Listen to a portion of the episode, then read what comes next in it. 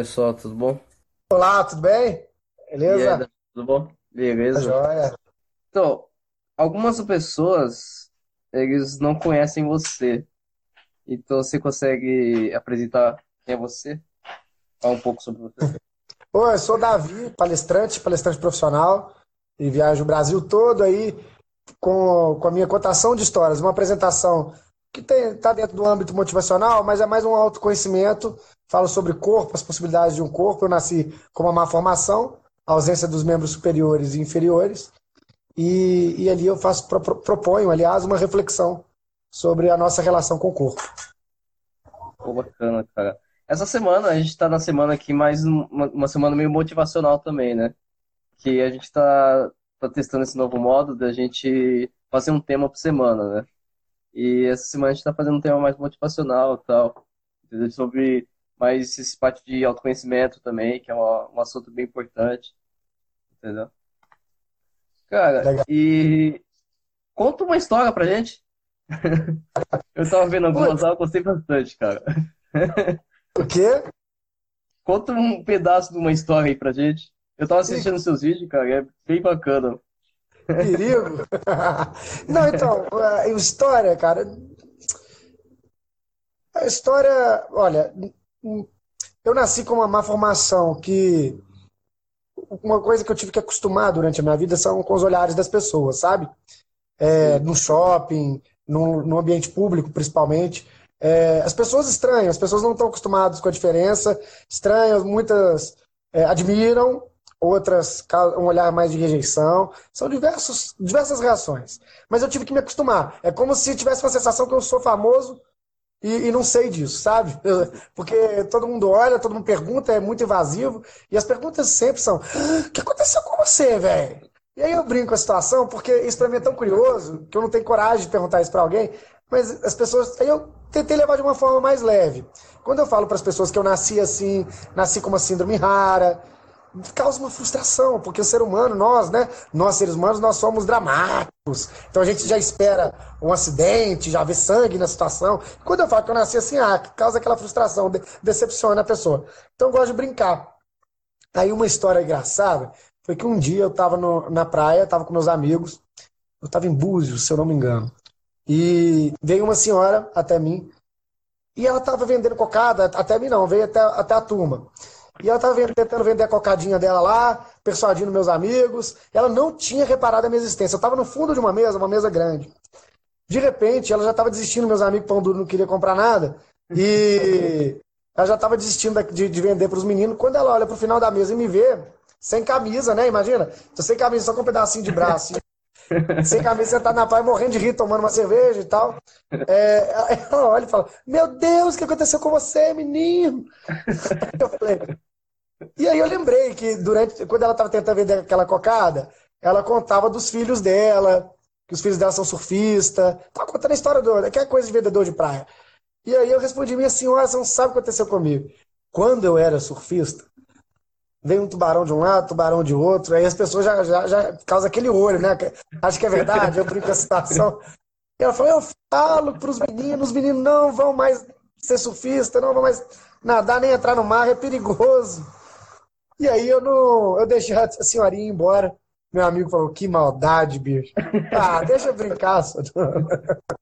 Mas, vou- mas as pessoas realmente se esperam isso mesmo. É. É, elas esperam sempre o pior, né? E aí foi uma, uma tese que eu creio que é a, a síndrome do shopping center. Porque no shopping é onde acontece muito esses olhares, estranhamento. Sim. Cara, é porque, principalmente nas escolas, quando você tava na, na escola, né, mano? Porque que nem eu tava conversando com um rapaz que também é do, do estudante rico, e ele tinha bastante essa dificuldade nas escolas, né, mano? Com esse preconceito e tal. Você também teve essa, essa questão? Cara, eu te falo que, assim, é, de coração, não, não tive.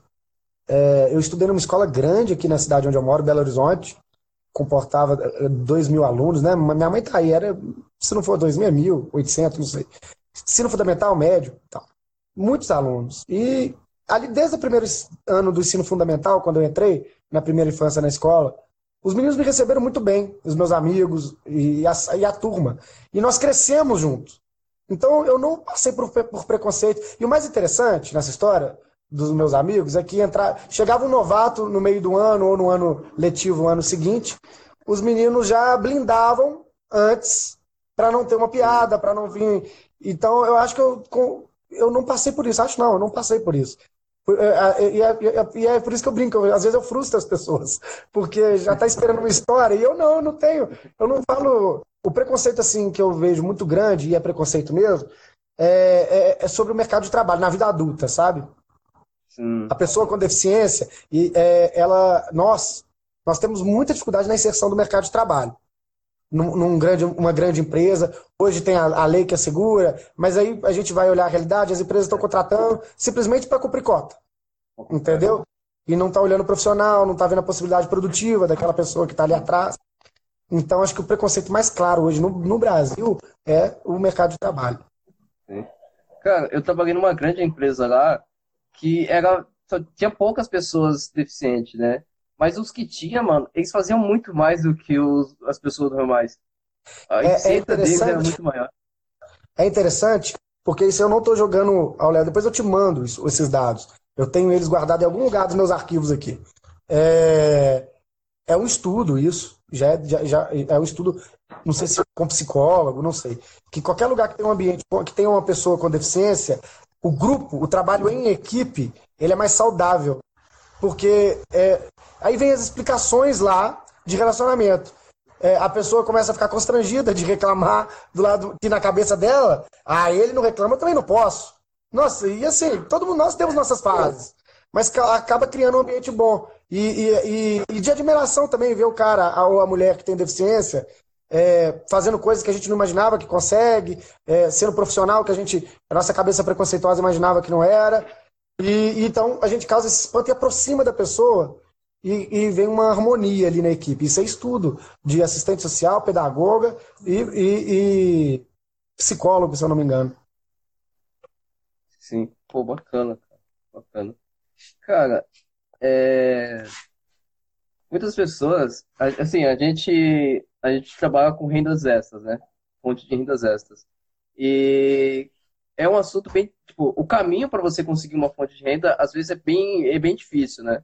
É que nem eu, Damiana, a gente está a gente tá criando uma, uma outra empresa e o processo é muito difícil. E as pessoas acabam desistindo no meio do caminho, né? Tipo, quando você teve algumas dificuldades, né? Quando você teve essas dificuldades, como você lidava com isso? Ah, profissional, por exemplo, é... eu lembro que eu estava querendo ajudar minha mãe a pagar a faculdade e... e eu queria trabalhar. Eu sempre quis trabalhar, sabe? Não só no estudo de direito que eu estava, eu queria me sentir produtivo e eu gosto desse negócio de trabalhar. É... E aí eu fiz alguns processos seletivos, estágios, só que eu queria ser reconhecido, queria arrumar um meio de dinheiro autônomo mesmo. É, fui, eu tenho a, a, fala muito preservada e, e a, a, oratória minha é boa. E eu falei assim, pô, eu vou, eu vou aquele Nick Vujicic australiano, ele faz palestra. Só que eu quero ir pro lado contrário dele. Não estou criticando ele, não. Uma linha diferente. Uma linha sem ser meio. É, é, é, é contrário. O meu, o meu é mais com humor. Tanto é que o pessoal brinca. Isso aqui não é uma palestra, aqui é um stand-up. Então eu brinco com a, situação. E eu estou nesse mercado das apresentações, das palestras, há 10 anos. Tem só um ano que eu comecei a ser reconhecido e rodar o, o Brasil mesmo. Que antes era só boca a boca, fazendo de graça, dando cara a tapa, pagando, indo atrás. Então, eu acho que eu fiz, tá beirando o número 500 de palestras que eu fiz na minha vida. 380, sem dúvida, foram de graça, assim, para eu ficar conhecido. Então era um investimento que eu fazia. Eu falei, eu sei do meu potencial e vai ser um treinamento para eu ir evoluindo também. Quando eu sentir firmeza, eu vou começar a cobrar. E aí o meu melhor merchandising, meu melhor marketing foi o boca a boca. Putz, eu vi uma palestra boa ali do Mineiro, nós vamos chamar aí é Fortaleza, aí São Paulo, Belo Horizonte, Rio Grande do Sul, Porto Alegre, né? Cara, mas essa questão de você trabalhar inicialmente de forma gratuita, isso é, isso é muito bom, mano. E quem tá começando acaba tendo que fazer, né? Eu. Quando eu entrei pra bolsa, cara, eu tentei trabalhar para todas as pessoas de forma gratuita. Eu não consegui. Mas eu tentei de todas as formas. E é, é o meio a, mais fácil de você conseguir aprender. Sim, e, e assim, a gente tem que se valorizar, de qualquer forma, iniciando ou não. Se você já tem mercado ou não. Se você está iniciando também. A gente tem sempre que se valorizar. A estratégia que eu usava muito e que eu aprendi com a minha mãe isso, era assim: olha, é o seguinte, eu posso fazer para você é, de graça, mas se, o que você puder ajudar, se for uma permuta ou de, por indicação, se você gostar, me indique, que você vai me ajudar demais. Então, a, a estratégia que eu usei foi assim. Cara, para essas pessoas que estão que estão nesse ponto de querer desistir do, do seu objetivo, cara, o que, você tem para falar para essas pessoas? É, o, eu não sei, muitas pessoas me perguntam isso, sabe? Sobre o que, que você tem, quando é que a gente pensa em desistir? Eu acho que essa, esses pensamentos, eles vêm, é normalmente, é normal isso. É, e a gente, a gente, acho que a maior preocupação que a gente deve ter com a nossa vida é com a gente mesmo. E, e, e sentir, esse, esse, sentimento é real? Esse sentimento, ou, é um, ou é um boicote? Eu quero isso mesmo? Se você chegar à resposta que você quer isso mesmo, é, se, se permita a não desistir. Talvez fazer uma nova escolha, um no, novo rumo, mas sempre colocando você como prioridade. Quando você entender que você é prioridade, as coisas simplesmente acontecem. Você não tem muita, muito peso sobre a vida. A coisa, a coisa se torna leve, sabe? Quando você se vê como prioridade. E aí, essa palavra desistir não vai ter tanto peso, porque você vai ter certeza que você fez uma nova escolha para sua vida, nem que seja continuar. Eu, eu gosto muito disso. Eu, eu quando eu estava começando, mudando de área, eu, eu, eu escrevi isso no papel e preguei na minha cama, pregava com tudo quanto é lugar. Qual ah. a sua formação e se você quem, trabalha quem hoje só com palestras? Eu, eu sou estudante de Direito, sou contador de histórias e palestrante profissional. É, quais outros planos profissionais você tem? Seus planos futuros profissionais? O meu plano, cara, é. Eu tenho uma, uma imensa. E é um, um grande objetivo de montar uma escola de oratória curso de oratória, trazer fonoaudiólogos junto comigo. E eu, eu acho que eu tenho um nível crítico bastante já preparado para avaliar a oratória das pessoas, sabe? Eu tenho experiência de palco já de nove anos, e então eu tenho essa vontade de, com algumas parcerias, montar, criar uma escola de oratória, treinamento em oratória e fala. E outro objetivo que eu tenho é terminar o curso de Direito, que eu estou já no final aí. Mas como eu viajo muito, às vezes tem que trancar e volta. Então, assim, é um objetivo Sim. da minha vida. Sim.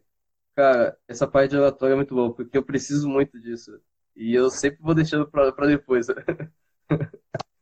eu, eu falo muito enrolado. Algumas é. palavras as pessoas não entendem. É mesmo? Até agora é, eu tô entendendo tranquilo. Uma vez, a primeira palestra que eu fui fazer, mano, o pessoal deu muita risada, porque tinha uma palavra que ninguém entendia. Mas sabia que. Se você Sim. entendeu que você tem essa dificuldade agora, inicial, que vai ser melhorada com o tempo, é... isso é um motivo que você pode brincar na palestra. Eu conheço uma pessoa, que fala, é o tio Flávio, ele fala, é, ele, fala, ele, me conta que falava muito cuspindo. Hum. Saía muita, muita saliva da boca dele falando. E ele, ele é professor, ele reparava que os alunos da frente, assim, saíam todos da, da, da primeira fileira e já ia para a segunda. Ele falou, tem que mudar, eu tô cuspindo demais. Só que ele não conseguia mudar isso. Ele falou, ah, quer saber? Vem de guarda-chuva para aula, eu vou cuspir assim. E aí começou a brincar com essa situação. Então, assim, você descobre a sua falha, a, a sua dificuldade. E se você, uma técnica de oratória é assim, não dá valor à dificuldade, ao, seu erro ali na hora. É brincar com a situação. Você vai deixar a apresentação com muito charme. Até porque mano, eu gosto disso, eu não queria acabar com isso. É, é sua característica. Eu, eu, por exemplo, falo muito acelerado. E todo mundo bate em mim. Não fala acelerado, não fala acelerado. Só que agora, eu, quando eu sei que eu estou falando acelerado, eu, eu, eu, repito. Você pode ver que toda hora eu volto atrás. Eu, eu, continuo, eu é, repito o que eu falei para a pessoa falar: o que, que ele falou? Aí eu falo mais uma vez. Eu falo acelerado e estou repetindo de novo. Entendeu? Então, assim, você vai criando maneiras, vai entendendo a sua fala. Um, um, uma outra coisa que é comum nas pessoas é: ah, eu morro de medo de falar em público eu percebi, com todas as pessoas que eu já conversei, que o nível crítico dessas pessoas é gigante. Então, assim, quando ela é, é, é, é espectador, ela está assistindo alguém, algum palestrante, algum apresentador, muitas vezes ela está avaliando demais aquela pessoa. E quando ela, ela vai falar, ela acha que o público é igual a ela, que vai avaliar, que vai criticar, que vai julgar. E quando você coloca na sua cabeça que você está no palco e que de alguma maneira, naquele momento, por algum motivo, você sabe, talvez mais do que o pessoal que está ali de algum assunto, você é referência para alguma coisa, então, relaxa e faz tranquilo, entendeu? Só tirar um pouco essa vaidade, essa arrogância que a gente tem. Eu sou assim, eu avaliava muito os outros. E achava que os outros estavam me avaliando. E aí eu vi que meu Cara, medo subiu daí. Você falando isso também realmente é verdade, porque eu, eu avaliava muitas pessoas mesmo. E eu não conseguia falar em público. Eu era um cara muito tímido. Eu, é. eu só consegui, comecei a falar em público quando eu foi a apresentação do meu TCC, porque eu sabia o que estava falando. porque Segurança antes nada eu conseguia fazer. É. Tem planos para ir para fora do, do Brasil? Nunca pensei assim, morar, planejar. Hum, mas eu tenho uma vontade grande por, por ser cadeirante. É, hum. aqui, ainda mais na cidade onde eu moro, que só tem ladeira, morro, ladeira, uma cidade totalmente inacessível, tem hora que eu falo, putz, eu tenho que sair do Brasil. Tenho que planejar. Mas ainda nada é muito concreto, sabe? Sim. Mas hoje você viaja bastante para dentro do Brasil, você acaba viajando bastante, né? Sim, Minas, o estado onde eu moro bastante, e Brasil também. É... Tenho muita dificuldade de falar em público. Cara, acho que a maioria de todo mundo, né? É... A maioria da população tem essa dificuldade. Eu morri de medo, eu já cheguei a vomitar antes das minhas primeiras apresentações.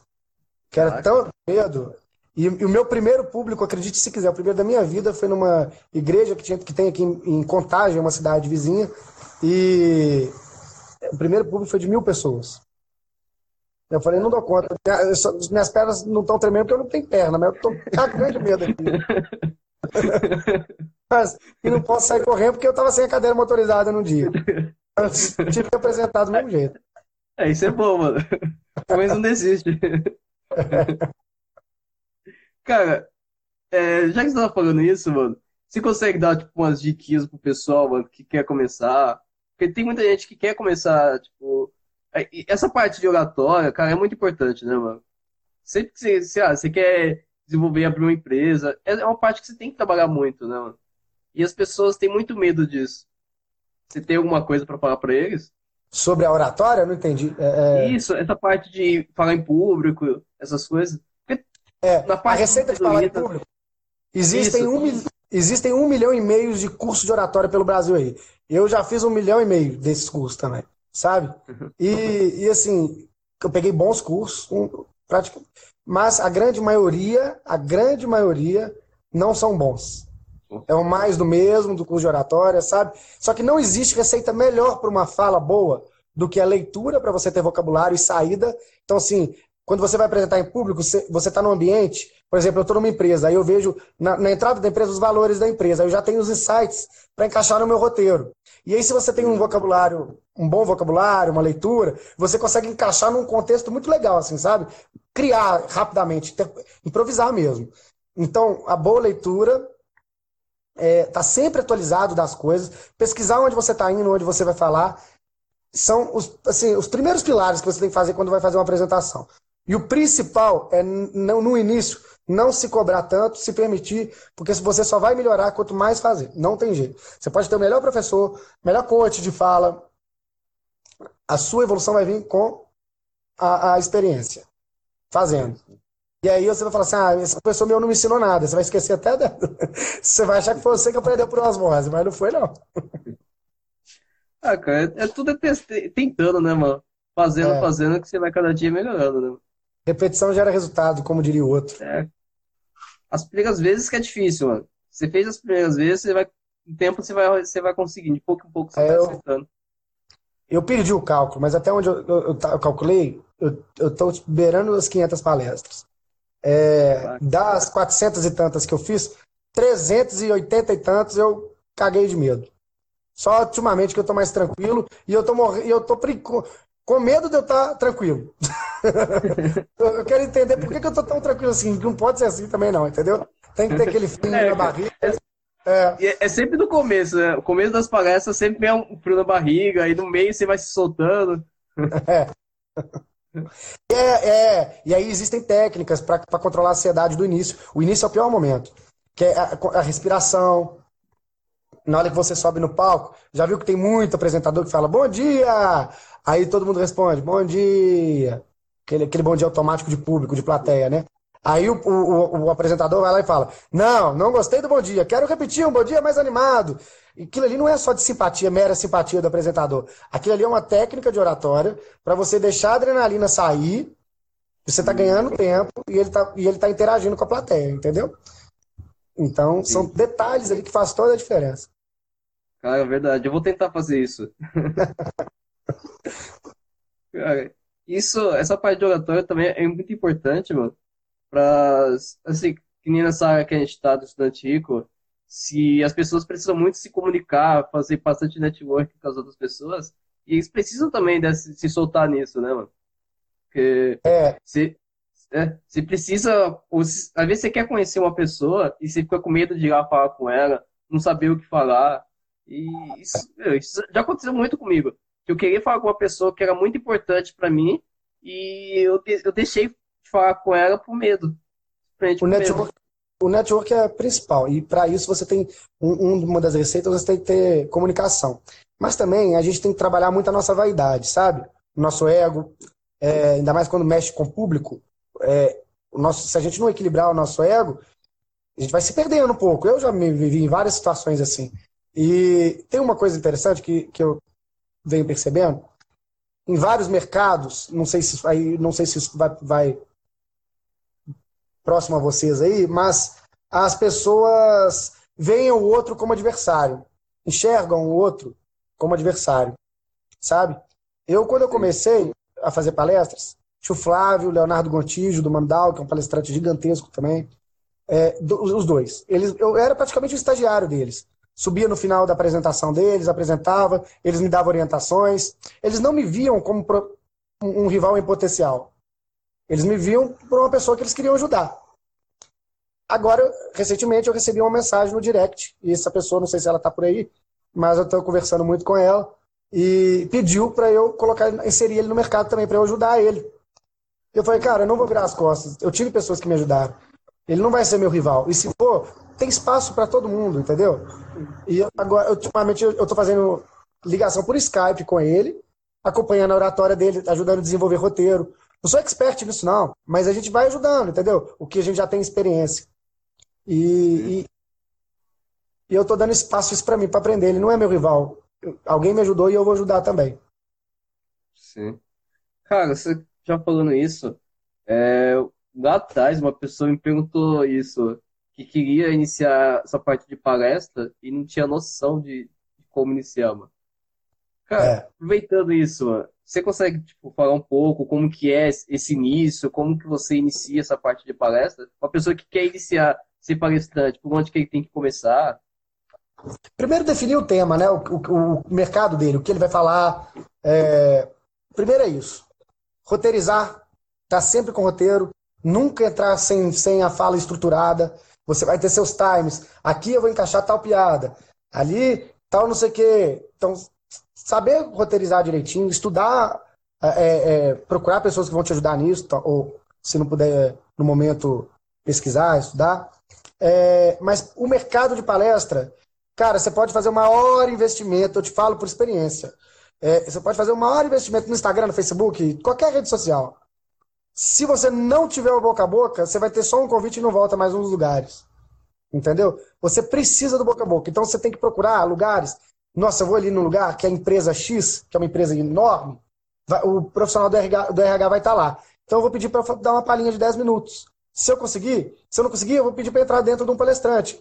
Esse menino de Divinópolis agora que está me pedindo ajuda, ele vai entrar numa palestra minha em, em, em Divinópolis, na cidade dele, nos últimos 15 minutos. Aí eu já estou dando chance dele iniciar. Entrar no mercado é você bater na porta das palestras e, e, confiar no boca a boca. Porque esse foi a forma que eu cresci. Putz, eu vi uma palestra, cara engraçado, chama ele lá. Ah, mas como é que é? Você garante? Garanto. Eu não tinha material nenhum. Eu ia só pelo boca a boca. Cara, essa parte é bem interessante, porque a gente a gente também quer começar a desenvolver essa parte de palestra na, na parte de renda, de renda, de renda extra, né? A gente quer começar a ir nas escolas tal, que a, gente, tipo, a nossa ideia é ajudar jovens a desenvolver fonte de renda, fonte de renda extra, para não precisar depender de do, do, do governo para sua aposentadoria, no mínimo para a aposentadoria ter um, um, plano aí de vida bacana, né, financeiro. Então a gente quer começar também é, nessa parte de palestra, dando palestras, e a gente está fechando alguns acordos com as escolas mesmo, a gente está indo, indo em escolas escolas, nos arredores aqui, eu já fechei, a gente já fechou no com o Senai, então a gente quer fazer essa parte também. E desse jeito mesmo que você está começando. Bem no é boca assim a boca mesmo. mesmo. Bem no boca a boca mesmo. É assim mesmo. Cara, eu vou fazer uma pergunta que meio que veio pra minha cabeça agora, mano. Cara, você já passou por alguma situação complicada nessas palestras, mano? Já. Nó demais. Já, cara. Mancada, e você quer se matar na hora. Putz, não acredito. Sabe? Não, não, não, não, Querer sair, fugir do palco. Da tá manota. Eu tô tentando lembrar aqui uma manota que eu dei. Ai, não vou lembrar. Mas já demais.